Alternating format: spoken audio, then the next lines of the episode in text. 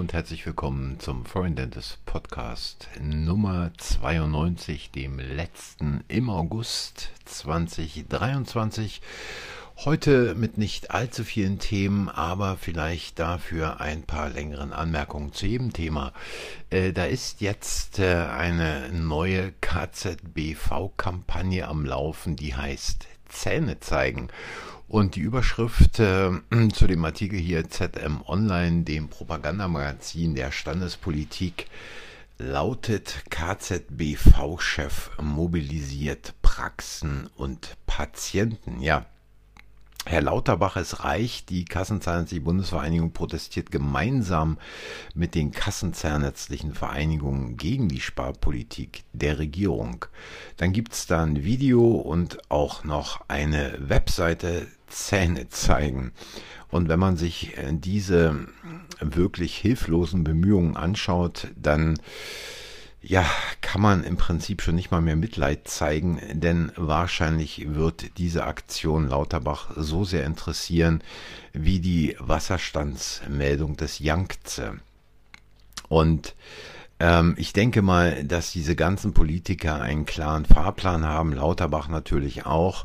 Äh, Lauterbach will unbedingt seine Krankenhausreform durchbringen, will weniger Geld ausgeben, es ist weniger Geld zur Verfügung, denn das ganze Geld, was da durch die Steuereinnahmen zusammenkommt, geht wohin richtig nicht nach Deutschland, sondern zum Beispiel nach Indien, nach China, in die Ukraine und weiß der Teufel irgendwo hin. Äh, da ist es wichtig, Geld aus dem Fenster zu werfen, was die eigene Bevölkerung in Deutschland anbelangt, ist es doch eher weniger da zu investieren und insbesondere im medizinischen Bereich für eine sichere Patientenversorgung ähm, zu sorgen. Und natürlich bedroht der Rotstift von Lauterbach ähm, auch die zahnärztliche Patientenversorgung. Allerdings stellt sich hier wieder die Frage, welche äh, Patientenversorgung meint die KZBV damit genau? Denn eine zahnärztliche Patientenversorgung kann auch auf sehr hohem Niveau stattfinden, ohne dass Lauterbach zusätzliches Geld ähm, flüssig macht. Und ich fand es ganz interessant, kürzlich auf Facebook äh, da habe ich meine Meinung geschrieben, dass es doch äh, wahrscheinlich das Sinnvollste wäre, aus dem System, also auf, aus dem System Kassenzahnärztliche Versorgung auszusteigen, woraufhin ein Kollege die Frage dann stellte, und was kommt danach? Nun, ich glaube, das zeigt eigentlich die gesamte Hilflosigkeit, ähm, die Hilflosigkeit ähm, selber zu denken, selber auch mal außerhalb der Box zu denken und mal nach neuen Wegen für sich selbst, für die eigene Praxis zu suchen, auch nach Möglichkeiten zu schauen, wie man unabhängig von kassenzahnärztlicher Versorgung äh, wirtschaftlich sicher eine Praxis betreiben kann. Und wenn dann hier zum Beispiel die KZBV sagt, ähm, steigende Betriebskosten ähm, machen, verschärfen die äh, schwierige Lage vieler Zahnarztpraxen noch weiter und vor allen Dingen auf dem Land und gleichzeitig ähm, seien drohende Folgen zunehmende Praxisschließungen, gleichzeitig würden Neugründungen erschwert. Auch dazu habe ich schon was gesagt. Die Frage ist natürlich, ähm, mit welchem Konzept starte ich da mit einer Zahnarztpraxis, wenn ich mich neu niederlasse? Ist es dieses alt eingefahrene Konzept, was heute eigentlich nicht mehr funktioniert? Dieses Konzept, dass ich zu einem Dentaldepot gehe und denen sage, was können wir hier für Küchen Zeilen einbauen, was können wir hier für einen handgeschnitzten Tresen vorne, Empfangstresen einbauen und so weiter. All das sind Dinge, die nicht mehr funktionieren, jedenfalls nicht mehr für kleine Einzel- oder Doppelpraxen. Äh, es wird eine ganz klare Segregation da sein, dass also entweder große medizinische Versorgungszentren die Patienten versorgen oder aber kleine, feine Praxen mit individuellem Konzept, die jeden einzelnen Patienten auf seine ganz besondere Art und Weise behandeln, betreuen und sich natürlich dann auch logischerweise um die äh, Familie der Patienten kümmern. Und wer das bisher noch nicht begriffen hat, aber noch 20 Jahre vor sich hat, der wird eines Tages ganz böse aufwachen. Ja, vielleicht so viel dazu. Äh, man wird die Patienten letztlich, es werden ein, Patient, ein paar Patienten äh, wird es geben, die da sagen, ja, ich schreibe jetzt hier auch an den Lauterbach, so geht es nicht weiter.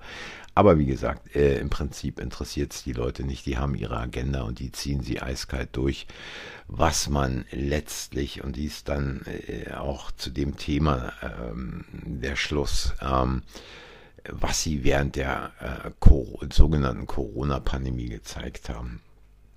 Ja, und dann äh, ein äh, Artikel, wo ich doch äh, arg schmunzeln musste, äh, ebenfalls im Propagandablatt ZM Online, häusliche Mundhygiene, Problemfall Zähneputzen.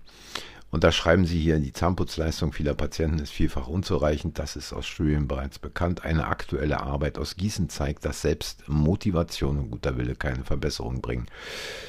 Ja, und wenn ich mir dann durchlese, was die dort in Gießen gemacht haben, dann kann ich also nur noch Kakao schreien. Da ging es also darum, dass man ähm, 111 äh, Studenten ausgewählt hat, die in einer äh, Studie dann äh, Zähne putzen sollten. Da gab es nach dem Zufallsprinzip zwei äh, unterschiedliche Gruppen, die haben jeweils unterschiedliche Anweisungen erhalten. Die eine Gruppe sollte die Zähne wie gewohnt putzen und die andere erhielt die Anweisung, putze deine Zähne so gut du kannst.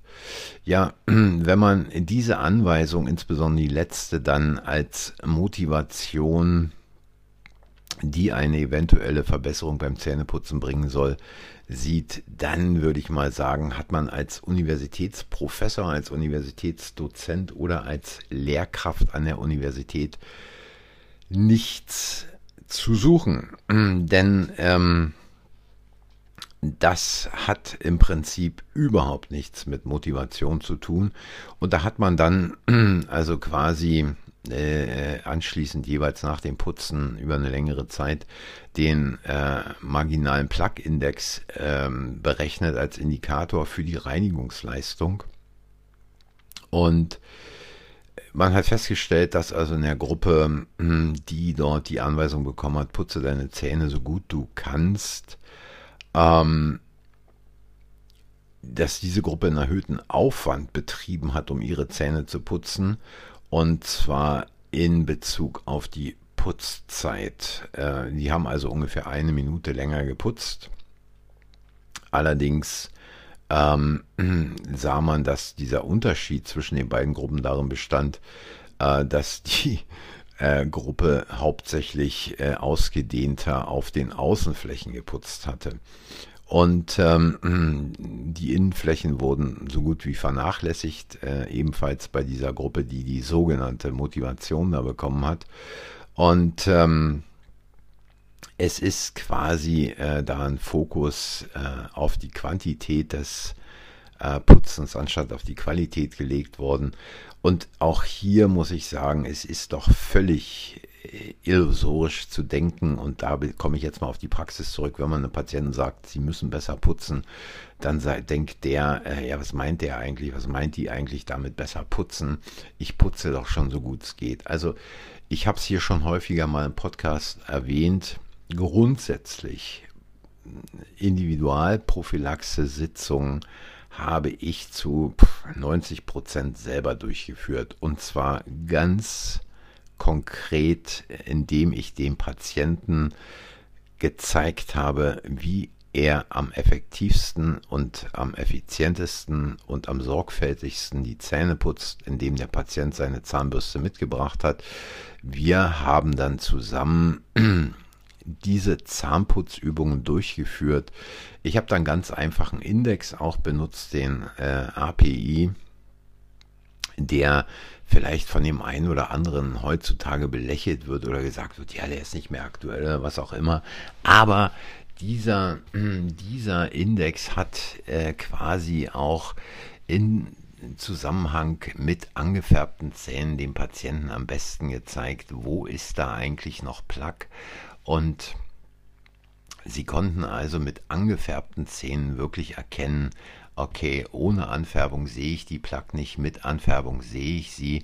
Und ich habe bei diesen äh, Individualprophylaxe-Sitzungen verfolgen können, dass die Patienten beim nächsten Mal schon einen ganz anderen API hatten und der API ist dann so abgesunken, dass man es manchmal nicht für möglich halten konnte, sodass Patienten dann selber auch wirklich diesen Erfolg gesehen haben und bemerkt haben, welche Veränderungen sich da vollziehen.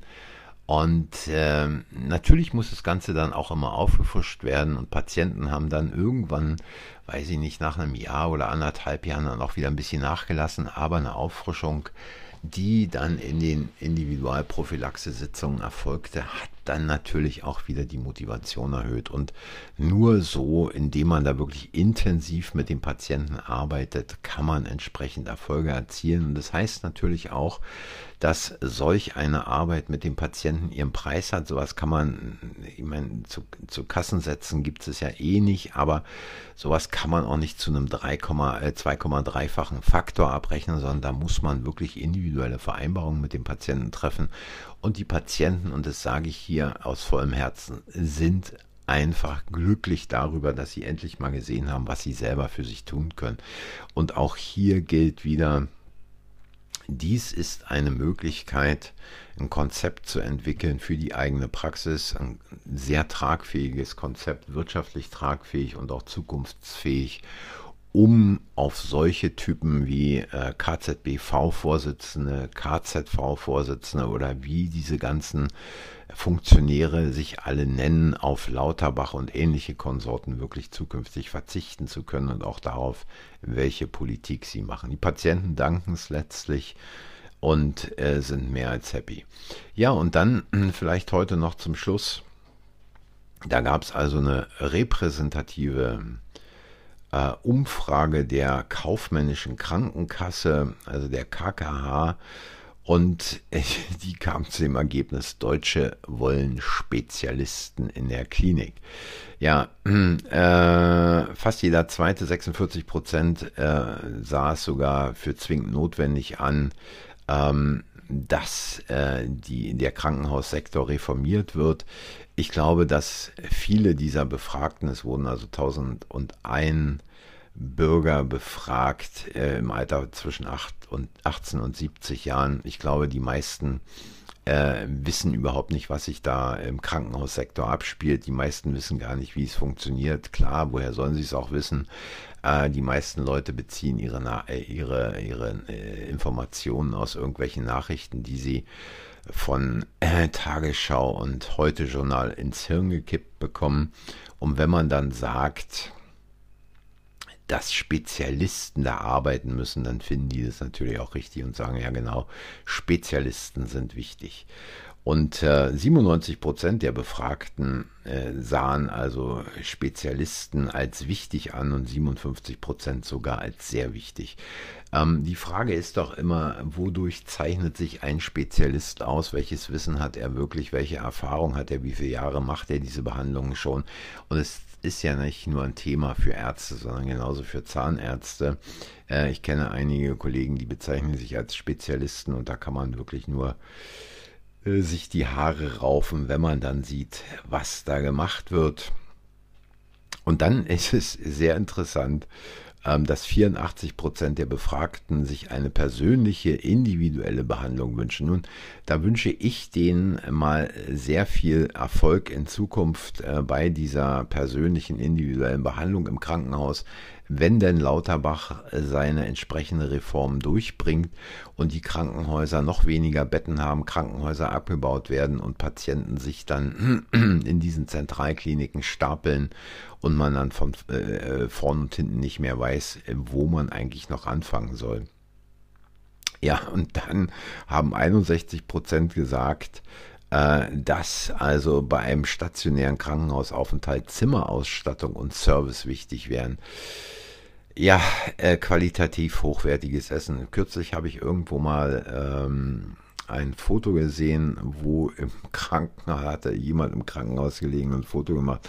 Da waren also zwei so, ähm, ja, weiß ich nicht, äh, Schwarzbrotstullen drauf oder Graubrot sagen auch einige dazu, ein Stück Butter und zwei so einfache Scheiben runder, tja, weiß ich nicht, Yachtwurst oder so. Also so viel zum Thema qualitativ hochwertiges Essen im Krankenhaus. Damit werden Patienten dann mit Sicherheit gesund. Und hier fordert dann auch gleich wieder ein Vorstandsvorsitzender der KKH, dass es wichtig sei, bundeseinheitliche Qualitätskriterien für die Versorgung im Krankenhaus einzuführen. Äh, was ich an dieser Stelle vielleicht nochmal bemerken will, ist ja die Tatsache, ähm, da wird also viel von Krankenhausreform gefaselt oder hier auch dieses äh, bundeseinheitliche Qualitätskriterien. Und letztlich sterben jedes Jahr 20.000 bis 30.000 Menschen in Deutschland äh, durch Krankenhauskeime. Also vielleicht sollte man wirklich mal bei den Basics anfangen. Und das ist ja auch das, was ich immer sage. In der Praxis muss man bei den Basics anfangen, bevor man da irgendwo äh, versucht, irgendetwas äh, hinzuzaubern, was man dann letztlich nicht halten kann. Es ist ja letztlich so, und das bemerke ich auch immer wieder, dass viele Kolleginnen und Kollegen denken, wenn sie den schnellen Satz haben, wenn sie die schnelle Begründung beim Patienten haben, wenn sie ähm, eben diesen einen Ausspruch haben, dann kann man den Patienten von allem überzeugen. Nein, es ist nicht so um wirklich eine andere Zahnheilkunde, eine Zahnheilkunde auf höherem Niveau, unabhängig von irgendwelchen äh, Krankenkassenbedingungen oder ähnlichem Zipzap äh, zu organisieren, muss man wirklich mit den Basics anfangen. Und zwar zuerst bei sich selbst, dann bei seinen Mitarbeiterinnen in der Praxis und muss wirklich von außen auf die Praxis raufschauen. Was mache ich im Augenblick und was braucht es, an Veränderung, um dann letztlich unabhängig zu werden. Und es gibt, ich weiß jetzt nicht mehr, welche Podcast-Folge das war, da habe ich über die gläserne Praxis gesprochen. Dies ist vielleicht mal für alle, die da was verändern wollen, eine äh, Folge oder ich glaube, es waren zwei oder drei Folgen, die ich da gemacht habe, sich anzuhören und wirklich mal diesen Prozess äh, im Kopf nachzuvollziehen, äh, was es braucht, um da die entsprechenden Veränderungen in der Praxis durchzuführen. Ja, und das soll es dann für heute auch schon wieder gewesen sein. Ich sage an dieser Stelle mal Danke fürs Zuhören, für eure Zeit und wenn es euch gefallen hat, hinterlasst ein Like, abonniert den Kanal, sagt anderen, dass der Kanal existiert. Und in der nächsten Woche geht es weiter. Schönes Wochenende und bis zum nächsten Mal. Tschüss.